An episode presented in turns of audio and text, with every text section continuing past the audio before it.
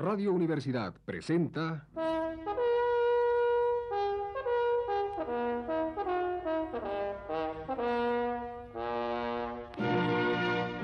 Testimonios.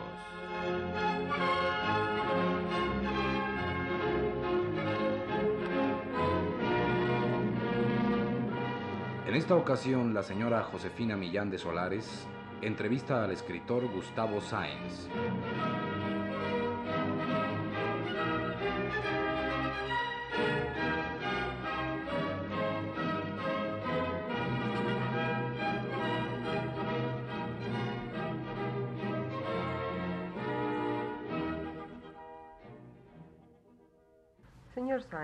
Usted ha hablado de que el personaje principal de la novelística actual es el lenguaje, el lenguaje como aventura. ¿No hay peligro de que esto conduzca a un callejón sin salida? Bien, yo creo que el personaje de la literatura en todas las épocas es el lenguaje, solo que apenas la nueva crítica lo empieza a ver así. Es posible leer a Galdós, a Cervantes, a Puleyo a nivel de lenguaje. Clarín incluso resulta mucho más atractivo leído a nivel de lenguaje. Son nuevas lecturas. La novela, a medida que se ha ido ciñendo a ser lenguaje solo, el devenir de la escritura, el grado cero de la escritura, se ha vuelto más y más interesante, pero al mismo tiempo ha gozado cada día de un público más limitado. La historia de esta ecuación parece muy simple. Durante 25 siglos de cultura occidental hemos creído que el lenguaje es la sombra de las cosas. Es decir, nosotros mencionamos los objetos y las palabras no tienen valor en sí mismas más que como referencia del objeto. Para contradecir esta versión, bastaría mencionar que la palabra luna o mesa o mujer o casa se dice de muy diferentes maneras en los distintos idiomas que están a nuestro alcance. Un ejemplo típico, el de dos hombres que discuten y se presentan ante un juez que no vio la discusión. Hablan, exponen su caso y el juez determina quién de los dos tiene la razón, nos da una idea más precisa sobre el lenguaje. Tiene la razón aquel que habló mejor, no aquel que dijo la verdad, sino aquel que logró crear con sus palabras una realidad que convenció al juez. Otro ejemplo podría ser el del periodismo cotidiano. Si nosotros leemos un accidente en el periódico, no nos conmueve. Si lo vemos realmente, si sucede frente a nosotros, nos, nos altera, seguramente nos altera. Cuando lo leemos, resulta que el lenguaje lo está mediatizando, que el lenguaje establece una distancia entre el accidente y nosotros. Sin embargo, cuando leemos un poema, resulta que sí nos emociona, que sí nos cambia, por, un, por mínimo que sea este cambio. Resulta entonces que lo que nos modifica, lo que nos asombra, lo que nos gusta, es la realidad verbal. Es decir, en el poema nos emociona no saber que el rostro de la mujer que se describe, o el río, el paisaje, la emoción, tienen que ver con rostros conocidos por nosotros, con paisajes conocidos por nosotros, sino porque son una realidad verbal.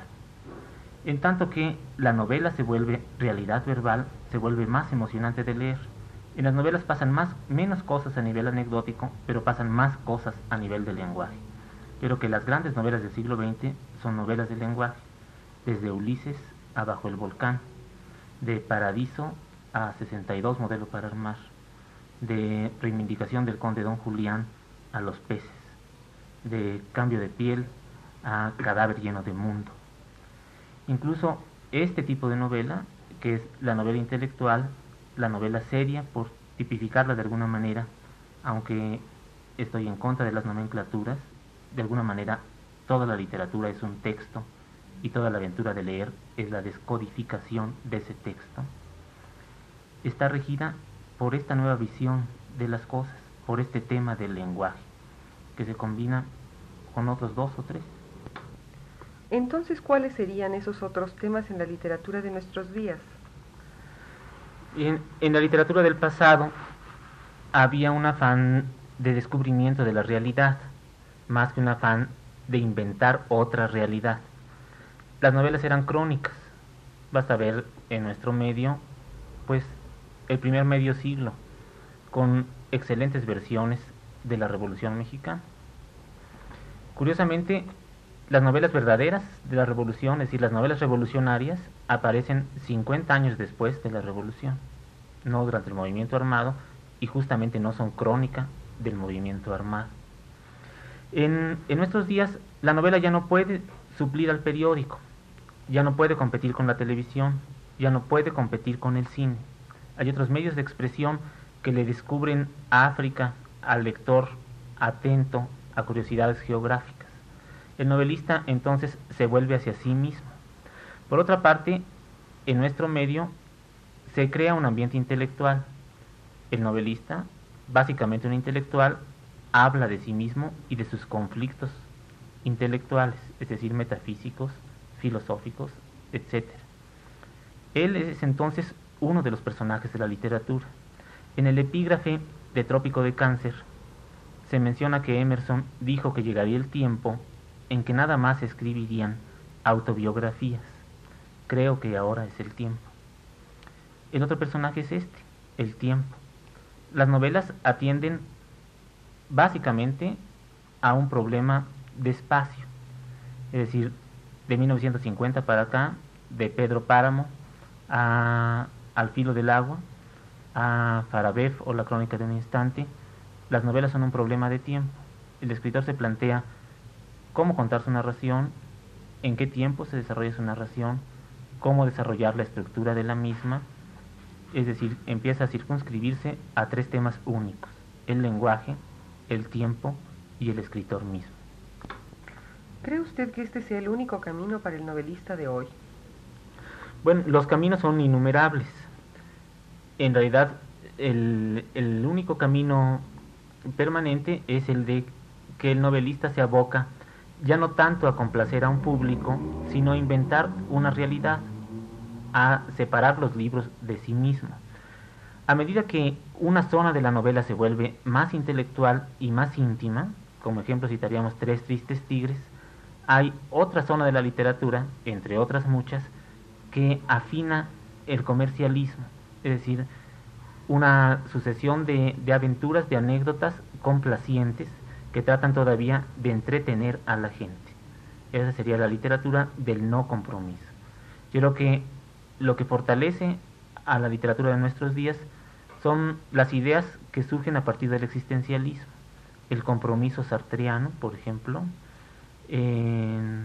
la difusión de, del escritor, la mitificación del intelectual, Basta ver que la novela mexicana toma un aire distinto, posterior al auge del nuevo román francés, que los escritores gozan de una pluralidad de influencias y que pese a esto, pese al esfuerzo de los escritores mexicanos por ser totalmente distintos unos de otros, por intelectualizar, no se logra hacer en México una novela comercial, una novela para todo el público. Creo que el escritor latinoamericano, justamente por vivir lejos de un mundo cultural, de un ámbito intelectual, pretende saberlo todo. Es muchísimo más pedante que el escritor europeo o norteamericano. Basta decir que las novelas más difíciles de nuestros días son las escritas en español, las escritas en Latinoamérica. Quizás haya algún novelista alemán que participa de esta complejidad, pero quizás en Alemania hay también un muro como el que nos separa del siglo XX, como el que nos separa en Latinoamérica de, la realidad, del mercomún europeo y de los astronautas, de los satélites, de los Beatles, de Woodstock. Todo queda del otro lado del muro. Nosotros de este lado, por ese solo complejo de inferioridad, pretendemos ser tan pedantes que hacemos novelas terriblemente difíciles. Pero, dicho de nuevo, no es este el único camino. Este es uno. Otro sería la novela comercial perfecta, la novela de entretenimiento que cada vez se vuelve más profesional, como sería Graham Greene o Gabriel García Márquez. Y otro, esta novela de pretensiones intelectuales. Es decir, densa como Günter Grass, Susan Sontag, Norman Mailer, Carlos Fuentes, Jacob Linz, fin, tantos otros.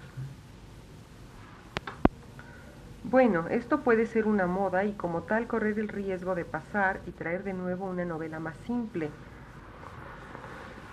Creo que la vida no es simple ni cabe en esquemas. La novela, por, por un desarrollo lógico, es cada vez para un público minoritario. Quizás esta, esta minoría es, es cada día mayor, es la inmensa minoría, pero de hecho el arte de novelar es un arte muy exclusivo. A la novela comercial, es decir, a la novela de entretenimiento, la está supliendo el reportaje. Piensa en el reportaje con intenciones científicas, como Los hijos de Sánchez, Los mil días de Kennedy, eh, Masacre de indios en el Amazonas, incluso Hasta no verte Jesús mío o La noche de Tlatelolco. Es decir, el escritor no, no ha fingido que va a trabajar con su material, sino que transcribe lo obtenido mediante procedimientos poco ortodoxos. Es decir, poco ortodoxos en el pasado, en la actualidad absolutamente de moda, la grabadora. La grabadora parece ser otro de los grandes personajes de la literatura de los años 60. ¿Significa esto que el futuro de la literatura está encaminado a una especialización cada vez mayor? La sociedad tecnificada de nuestros días habla en lenguajes especializados. En la Ciudad de México, cada comunidad, en cada barrio, se habla un idioma distinto. Algunos muchachos, por ejemplo, manejan el vocabulario de la drogadicción. Los médicos manejan palabras que el común de la gente no entiende, o los ingenieros, o los astrónomos. El escritor, el hacedor de novelas, tiene también su lenguaje privado, es decir, su código. Lo que pasa, por ejemplo, en mi caso, yo no puedo entender la página de deportes de los periódicos. Está absolutamente escrita en clave para mí, absolutamente incomprensible. No poseo el descodificador adecuado. Es que el intelectual, a medida que codifica su escritura, pretende que el público esté más informado. Es decir, ya no se cree más en las masas analfabetas. Se cree pues en un público universitario, de educación universitaria, quiero decir, que va a comprender todas las trampas de la poesía moderna, es decir, todas las claves de la instancia poética, toda la tensión de la prosa. En tanto que el público se cultiva más, en tanto que hay cada vez más público preparado para leer, los escritores tienen más confianza en dirigirse a sus semejantes, es decir, a gente tan enterada como ellos, y es por eso que utilizan un lenguaje casi secreto, que es el lenguaje de la cultura. Bueno, pero en realidad a medida que pasa el tiempo hay más profesionistas y a la vez más analfabetos. Sí, y esto no lo puede ignorar un escritor. Pero desgraciadamente los escritores no escriben para los analfabetos. Hay otros vehículos que no son ni el poema ni la novela para dirigirse a ellos, para mejorar la cultura de un país. Y al mismo tiempo también los profesionistas se especializan cada vez más imposible entender un texto de química, por ejemplo, para alguien que no es químico.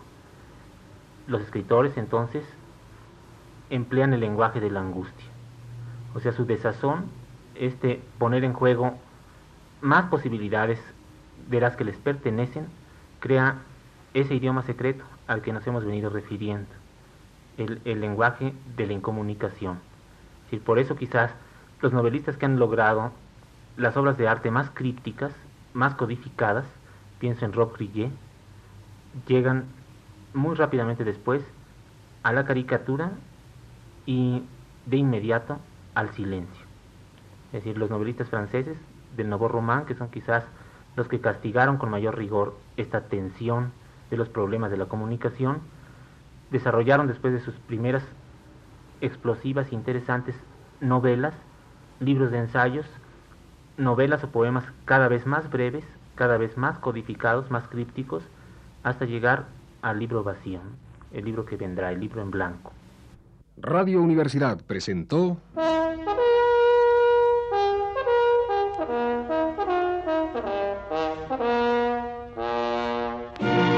Testimonio.